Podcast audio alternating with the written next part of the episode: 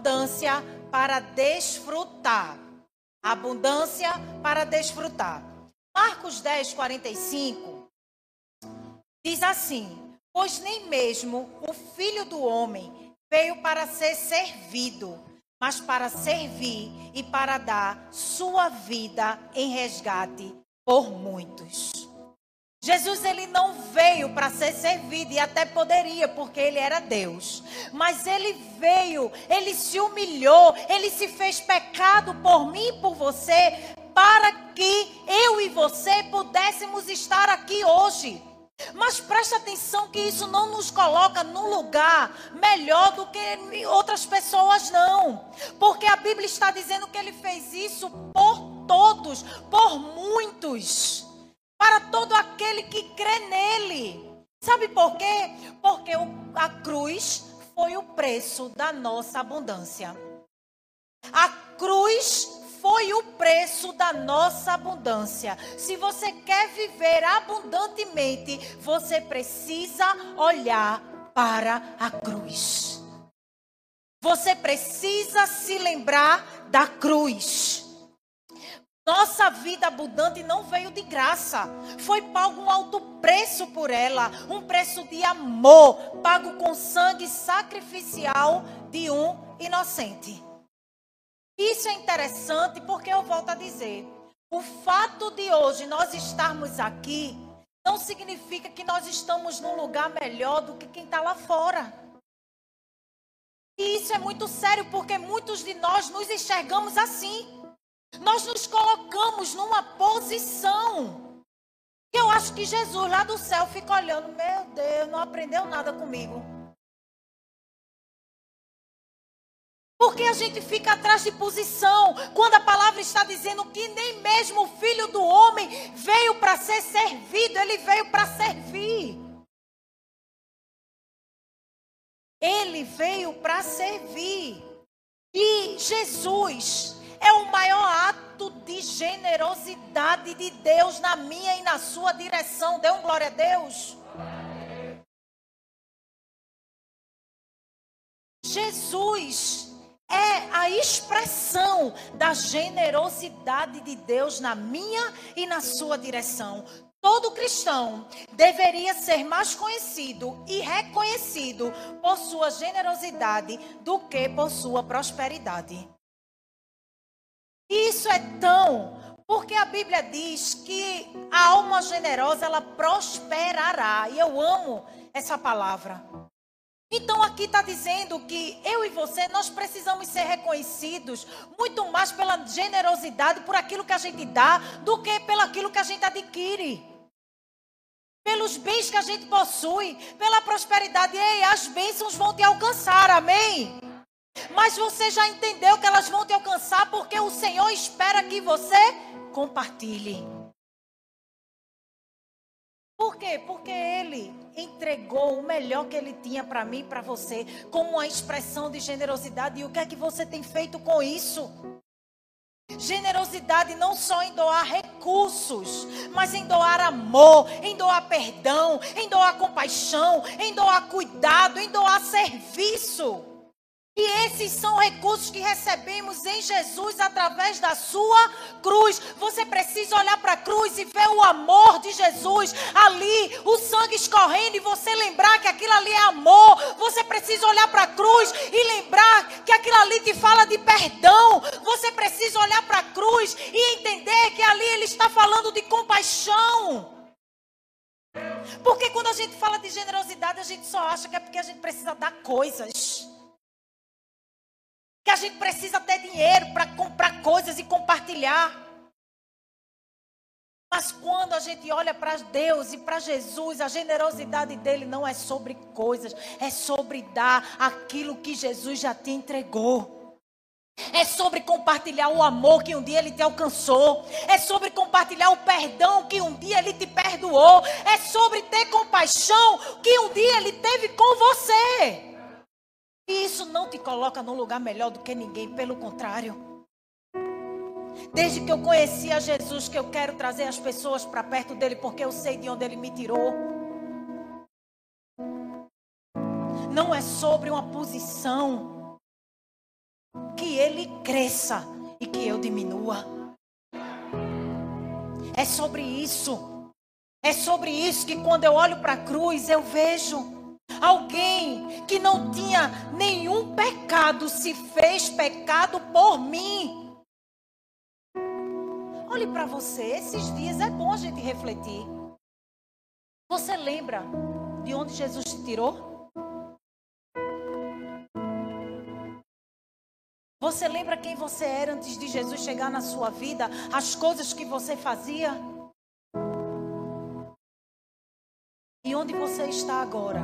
O que você tem feito para fazer aquilo que Jesus fez com você, para você fazer por outras pessoas? Porque é isso que Jesus espera de mim e de você. Jesus não está à procura dos perfeitos. Jesus está à procura dos disponíveis.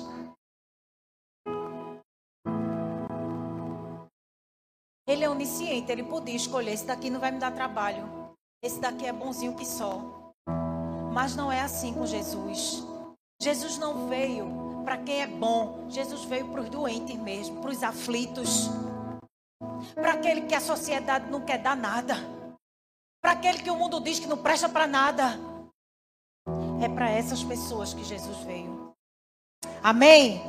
Você está entendendo aí? E o que é que isso tem a ver com abundância? Tudo a ver. Porque quando a gente fala de abundância, a gente acha que é só coisas materiais. Mas Jesus entregou algumas coisas na tua vida, Deus entregou a você para que você possa desfrutar e compartilhar. Tome a sua cruz e siga-me. Quer dizer, decida viver nos recursos da abundância e não na escassez. Mas as pessoas acham que tomar a cruz e seguir a Jesus é deixar para trás coisas que me fazia bem. Quando na verdade tomar a cruz é você tomar para si e desfrutar da abundância que vem do alto daquilo que ninguém pode te dar, que só Jesus pode te dar. Quantos de nós, até escolher a Jesus, a gente ficou, mas eu vou ter que deixar de fazer isso, é verdade ou não é? Eu vou deixar de. Vou ter, a gente se preocupa até com uma roupa que vai usar, isso é tão pequeno diante de quem Jesus é na nossa vida. Mas não foi assim com você? É como é que vai ser? E o? Eu vou deixar de ir. E aquele copinho que eu vou ter que deixar de tomar? A gente pensa tão pequeno. E Deus é tão grandioso na minha e na sua direção. Quem não sabe amar como Jesus não foi tocado pela abundância da cruz. Quem não sabe amar como Jesus não foi tocado pela abundância da cruz. Sabe por quê? Porque Satanás não dá nada a ninguém. Satanás ele não dá nada a ninguém. Agora, enquanto Deus, ele sempre dará tudo o que você precisa. Mas tem muita gente escolhendo as coisas que Satanás diz que pode te dar, mas dizer não é poder. E tem gente que está escolhendo as coisas que Satanás diz que pode, quando na verdade quem pode todas as coisas é Jesus. Deus sempre entrega, Satanás sempre tira. Deus sempre está te dando, Satanás está sempre tomando. A Bíblia diz: que é que Jesus disse? Ele veio para roubar, mas eu vim para dar. Ele veio para dar. E como um pai, ele deseja que seus filhos sejam parecidos com ele. Você precisa se parecer com o seu pai. Assim, toda vez que você doa algo, torna-se mais parecido com Deus e menos com o inimigo. Toda vez que você age com generosidade na direção de alguém, você está se parecendo mais com seu pai. E que alegria é para o pai um filho que se parece com ele. Quem é pai aqui sabe o que eu estou falando. Quando chega uma pessoa e diz, mas parece com o pai, o pai fica todo vaidoso, se achando. Não é assim? É assim, porque todo pai quer que o filho se pareça com ele, nas atitudes, no modo de agir, no, no jeito de ser. Lá em casa é Vitinho. Vitinho quer até ter barba já. Ele fica e faz, tá crescendo, pai. Eu disse, me teu bigode tá grande, ele tá. Porque em tudo ele, ele já. Aí Vinícius chega pro pai e fala: Pai, essas duas camisas, quando eu crescer, eu vou poder usar. Ele ficou todo satisfeito essa semana porque teve uma peça na escola e ele precisava de uma blusa toda branca. E ele não tinha toda branca. Aí o pai disse: Eu tenho. Ele, o senhor vai me prestar? Aí o pai disse: Vou lhe emprestar. E ele foi todo vaidoso porque estava usando a roupa do pai dele. Porque é assim. É assim. O filho, ele quer se parecer com o pai. E por que a gente não procura se parecer com o nosso Pai Celestial? Por que é tão difícil a gente querer se parecer com o nosso Pai? Por quê? Porque isso fere o nosso ego. Porque isso vai de encontro às nossas vontades. Deixa eu tomar um golinho de água. Vocês estão olhando para mim assim? Duro é esse discurso. Mas é a palavra que o Senhor quer entregar para mim e para você. Amém? Doação é a essencial, é a essencial linguagem de Deus. Quando damos, nos tornamos mais parecidos com o nosso Criador.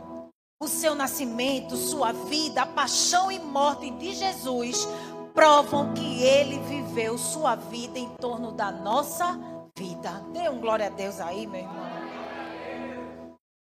A vida de Jesus foi pautada na sua vida. Em fazer você feliz. Em te ver crescer e prosperar nele. Você tem ideia de quanto Deus ama você? Você tem ideia de o quanto ele é apaixonado por você? Você tem ideia quanto custou este amor? Você sabe que sem estes sacrifícios de amor, sua vida estaria perdida? Mas eu gosto de fazer uma pergunta bem simples. Para quem é pai? Betinho, você daria sua filha por amor de quem nem merecia? Porque quando é alguém bom, a gente ainda pode até pensar. Vou botar assim, sua mãe Aí a gente para, eita. Se tivesse que escolher dar a vida do seu filho por amor de alguém que você ama muito, você para para pensar. Mas imagina Deus entregar o seu filho por amor de pessoas que nem merecia. Nesse bolo está, eu estou, você está. Entregou a vida do filho dele por amor de um assassino, da prostituta do drogado que a gente rejeita, que a gente pula a calçada para não passar por perto, do mendigo, ou talvez até de quem está aí ao seu lado. Porque o amor de Deus não é sobre merecimento, é sobre quem precisa. E Ele entregou o filho dele a sua primícia, por amor de mim, por amor de você, por amor de quem está lá no presídio, por amor de quem está na rua sem ter casa, por amor de todos, não é exclusividade minha e sua. A gente precisa entender isso. Nunca será sobre nós, irmãos. É tudo por causa dele. E é nessa palavra, nessa tão grande expressão de amor que eu quero compartilhar o, o quão abundante Jesus é na minha e na tua vida. Eu quero que você abra a sua Bíblia em João. Você já sabe de qual, mas abra. É importante você abrir em João 3, versículo 16.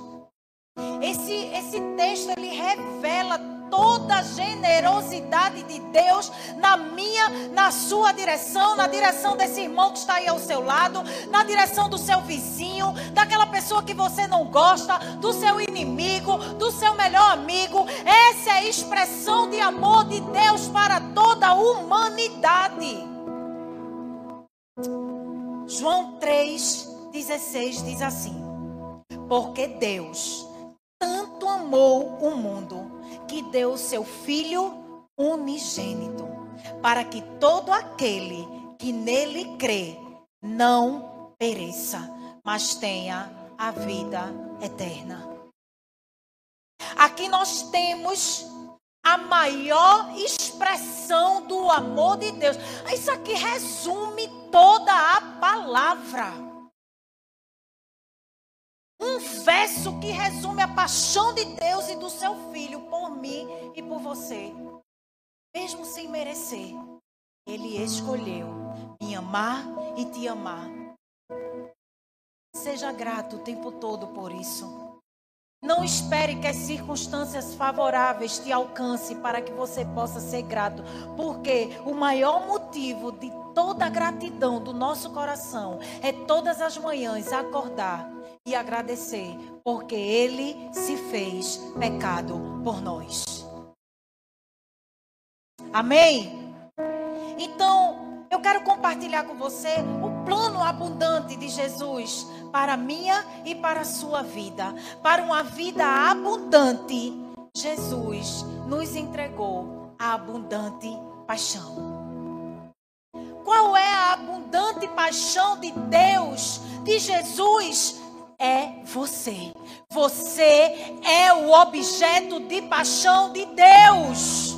A Bíblia está dizendo: Deus amou tanto o mundo que teve a capacidade de entregar o seu filho. Ele entregou a maior e mais bonita história de amor. Foi o Senhor quem protagonizou. Ele foi o protagonista, ele se fez carne e habitou entre nós, cheio de graça, cheio de verdade. Glória a Deus. Jesus enviado por Deus por causa do seu tão grande amor. Ele nasceu, ele cresceu, ele morreu e ressuscitou, nos amando até o fim. Que amor é esse, Jesus? Ele sofreu todas as dores que ele podia sofrer. A Bíblia diz que o castigo que hoje nos faz dormir em paz estava sobre ele. Ele levou sobre si. Você acha que você sofre? Amém? A gente passa por luta, passa por dor, passa por aflição. Aí eu quero trazer a tua memória. A Bíblia diz que ele levou sobre si todas as nossas dores. Isso que a gente passa não é nada comparado àquilo que ele viveu comparado àquilo que ele sofreu, comparado àquilo que uma pessoa, um, um homem, sem pecado, sem mancha, ele se fez pecado por mim e por você.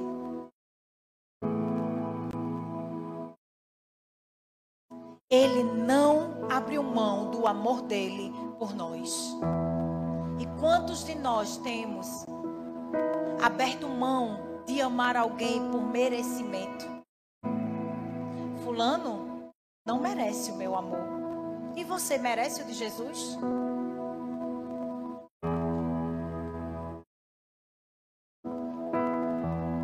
Sabe o que, é que a Bíblia diz? E eu tenho falado muito nisso. Que a misericórdia dele é a causa de você estar aqui de pé hoje. Porque se não fosse a misericórdia dele sobre a mim, sobre a sua vida, a Bíblia diz que a misericórdia dele são a causa de não sermos. Oi? Pois é. Não é porque você é bom, não. Não é porque eu sou boa. E eu sei muito bem disso. É por causa da misericórdia dele que todas as manhãs se renova sobre a minha casa, sobre a minha vida, sobre a minha família.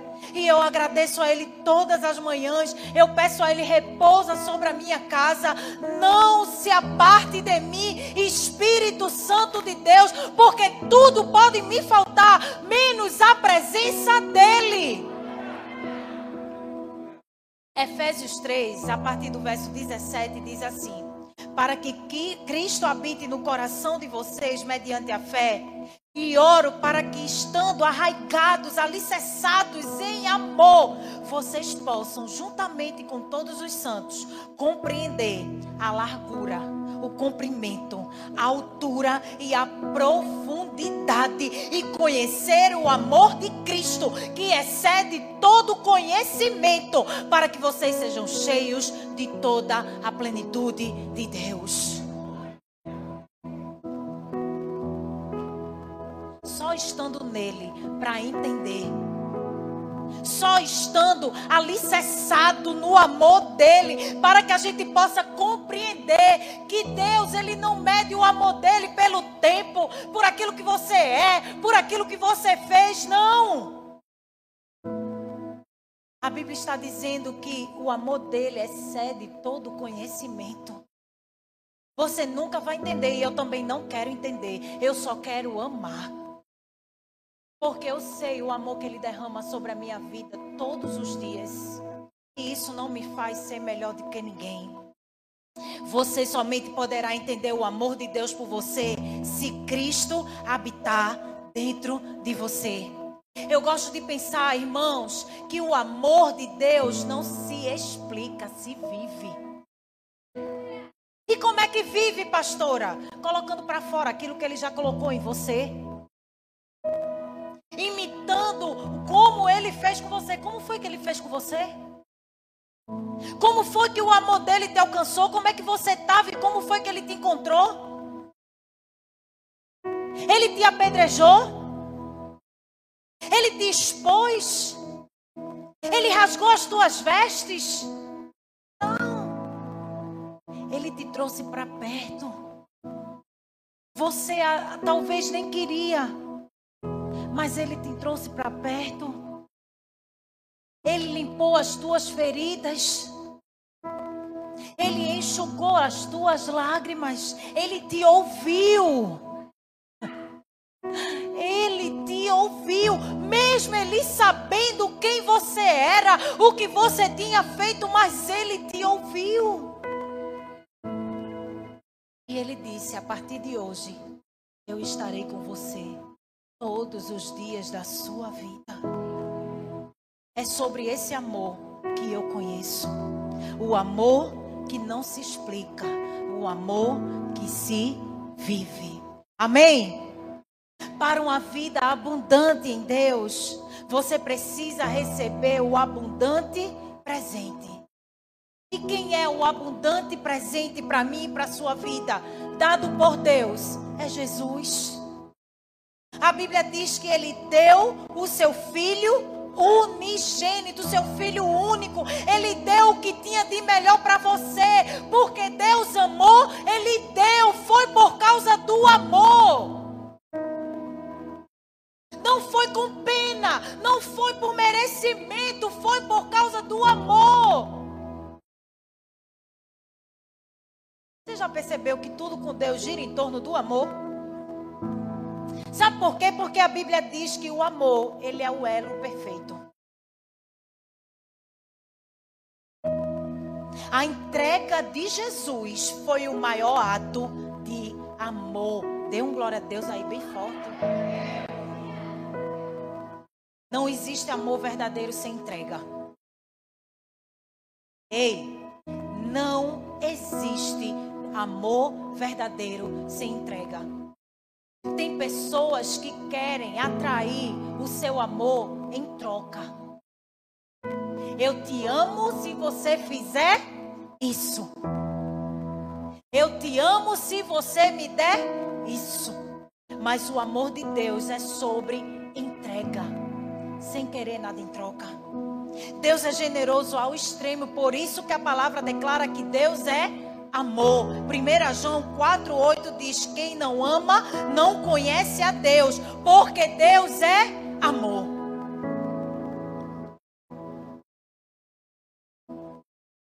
Romanos 5, versículo do 6 ao 8 diz assim: De fato, no devido tempo, quando ainda éramos fracos, Cristo morreu pelos ímpios. Dificilmente haverá alguém que morra por um justo, embora pelo bom talvez alguém tenha coragem de morrer. Mas Deus demonstra seu amor por nós. Cristo morreu em nosso favor quando ainda éramos pecadores. Jesus, ele decidiu morrer por amor a você, mesmo sabendo quem você é. Aí você diz, mas foi a. Sim, mas ele já te conhecia. Ele já sabia que você ia ser essa coisinha boa, essa pessoa legal, esse vizinho agradável, esse, esse servo no seu trabalho gentil, essa pessoa amável, esse docinho de limão, esse sal grosso. Mas ele escolheu, mesmo assim, mesmo sabendo quem você ia se tornar, quem você é, ele escolheu morrer por você. Ninguém tem maior amor do que dar a vida por um pecador. Já dizia uma poeta gospel que eu conheço, Ana Paula Valadão. Ninguém tem maior amor dar a vida pelo pecador. Você pode olhar para sua esposa e dizer: Eu lhe dou a minha vida por você. E você, esposa, dê um glória a Deus.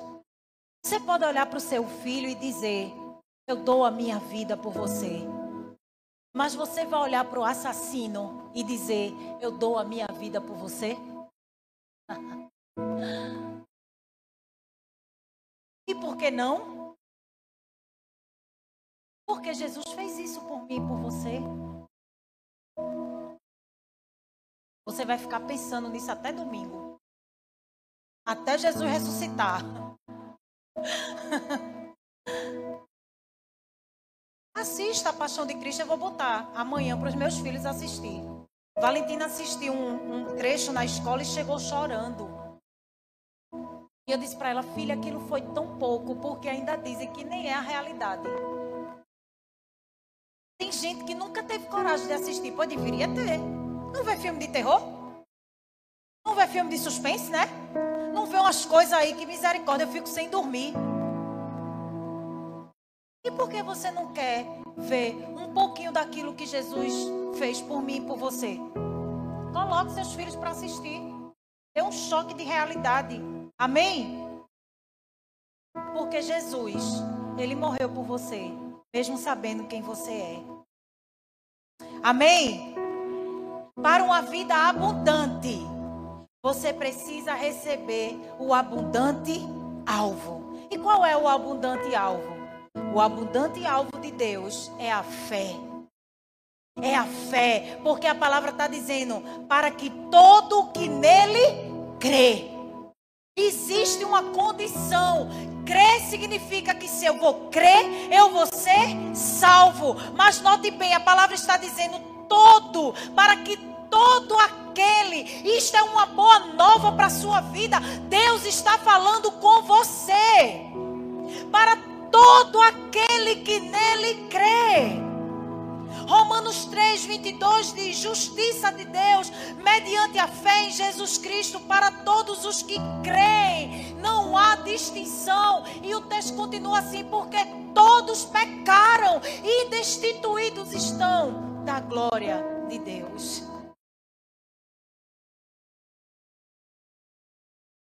Há distinção, Deus não faz distinção. Basta decidir crer, essa é a condição. Ei, você precisa acreditar, você precisa confiar e você precisa obedecer. É preciso crer e exercer a sua fé em Jesus. Coloque a sua fé no lugar certo. Aí você diz, mas pastor, a fé é só em Deus. Não é não. Tem gente que coloca fé no remédio.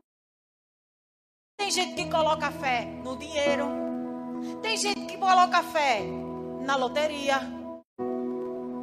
Já escutou assim? Minha, vou fazer minha fezinha. Já ouviu? É onde a pessoa coloca fé. Você precisa colocar a sua fé na pessoa certa. E não há outro senão em Deus, senão em Jesus e na pessoa do Espírito Santo. Porque nós somos tendenciosos a procurar todas essas coisas para por último clamar ao Senhor. E a Bíblia está dizendo: clama a mim, responder-te-ei. Eu amo esse versículo, porque eu aperreio que só Ele, eu clamo mesmo. O Senhor está pedindo, então eu vou fazer. Tem gente que fica com um negocinho assim com o dedo, né? eu não vou. É igual assim, tem gente aqui na igreja que fala assim, mas pastora, eu não lhe procurei para não lhe aperrear. Eu digo, se eu não quisesse aperrear, eu não era pastora. Eu não tinha aceitado o chamado do Senhor para minha vida. Eu tinha dito, não, Jesus, eu não quero aperreio para minha vida.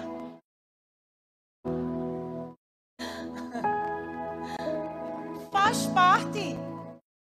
Aí eu fico, a pessoa pode me aperrear. Bote lá, mande zap, fale comigo, marque o gabinete. Que eu vou me aperrear junto com você. Amém? Coloque a sua fé no lugar certo, na pessoa certa. Você fica, eu não vou aperrear Deus e Deus está lá. Meu pai. Procurou já fulano, procurou Beltrano, e eu estou aqui, ó. Eu estou aqui. Ou tem gente que é assim, chega para Deus, fala, fala, fala, não deixa ele falar. Ah, tá certo, é isso que eu tenho que fazer. Deus nem disse. Deus nem falou. Porque tem gente que é assim, senta para pedir a opinião da gente, já chega com a resposta. Chega para perguntar uma coisa, já chega respondendo. Conhece alguém assim? Quantas vezes a gente faz isso com Deus? Quantas vezes? E Deus está dizendo: Olha, clama a mim, eu vou lhe responder e eu vou te surpreender. Mas ó, para um pouquinho, coloca a tua fé no lugar certo, para para me ouvir, escuta o que eu quero dizer. Você não pode pertencer à família de Deus sem antes decidir crer em seu amor. Por quê? Porque o desejo do nosso Deus é que ninguém pereça. Deus não quer que ninguém pereça, por isso que Ele pede a mim para ir a você para distribuir esse amor, para ser Jesus na vida de alguém.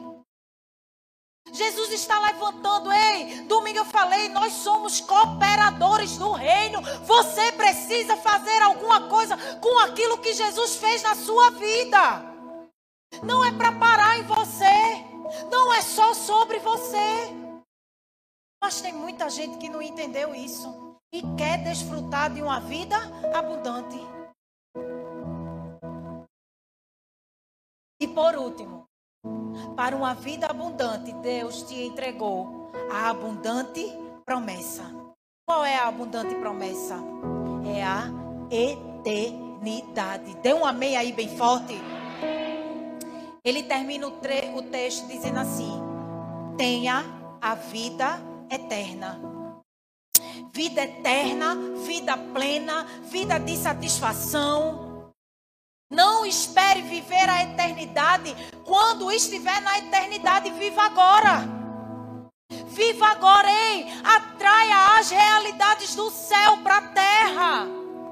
Viva na terra como se estivesse no céu. Como é isso, pastora? Você pode, o Espírito Santo habita em você. Ei, Jesus, quando foi para o Pai, ele disse: Eu vou, mas eu vou enviar o Consolador. Você tem o Consolador dentro de você, que veio diretamente do céu para você. Então, dentro de você, coloque para fora as realidades do céu. Coloca para fora aquilo que Deus já colocou dentro de você. Isso tem gritado tanto dentro de mim. Gente que fica procurando nos outros aquilo que Deus já colocou dentro.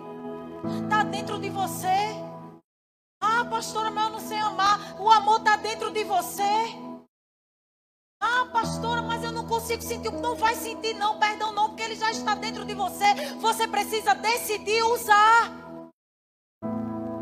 Vocês estão entendendo? Amém? João 10, 10, um texto que todo mundo conhece. Eu vim para que tenham vida e tenham vida. Deus tem uma vida abundante para você. Diga aí para essa pessoa que está meio com sono do seu lado. Diga aí a ela.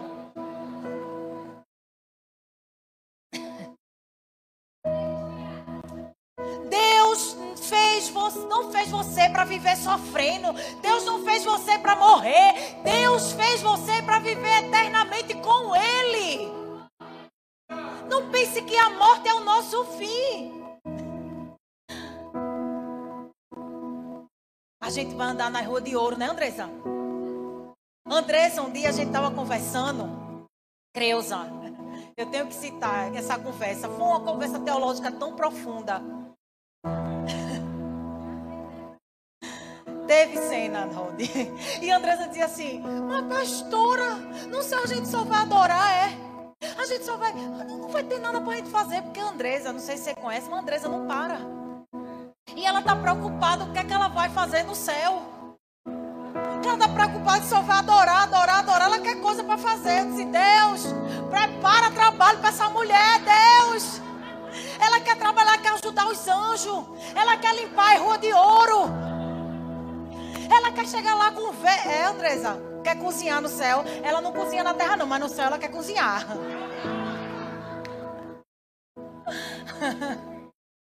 Deus preparou a eternidade para mim e para você.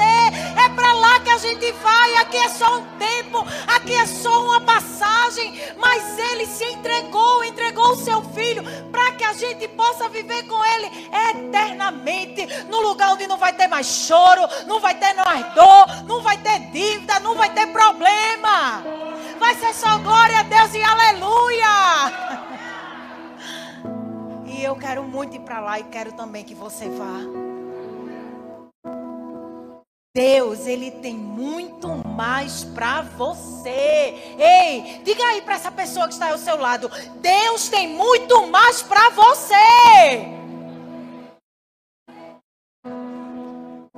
Aí a palavra diz em 1 Coríntios, capítulo 2, já estou terminando, versículos 9 e 10. Diz assim: Todavia, como está escrito, olho nenhum viu ouvido nenhum ouviu, mente nenhuma imaginou o que Deus preparou para aqueles que o amam, mas Deus o revelou a nós por meio do Espírito Santo. Ei, viva aqui na terra como se estivesse no céu. Não precisa você já estar na eternidade para atrair essas realidades para a sua vida. Mas deixa eu te fazer uma pergunta. Você deseja receber tudo isso que Deus já preparou para os que aceitaram o seu amor? Amém? Então escolha viver a cruz e o que ela tem para você. Olhe para a cruz e se lembre que a cruz representa a abundância de Deus para minha e para sua vida. Desfrute do que Jesus conquistou para você. Ei, você é o alvo da paixão de Jesus. Deus entregou o seu melhor presente, Jesus, na sua vida. Ele entregou um alvo para você e o alvo é exercer a sua fé na pessoa de Jesus. E ele te entregou a promessa de viver com ele eternamente.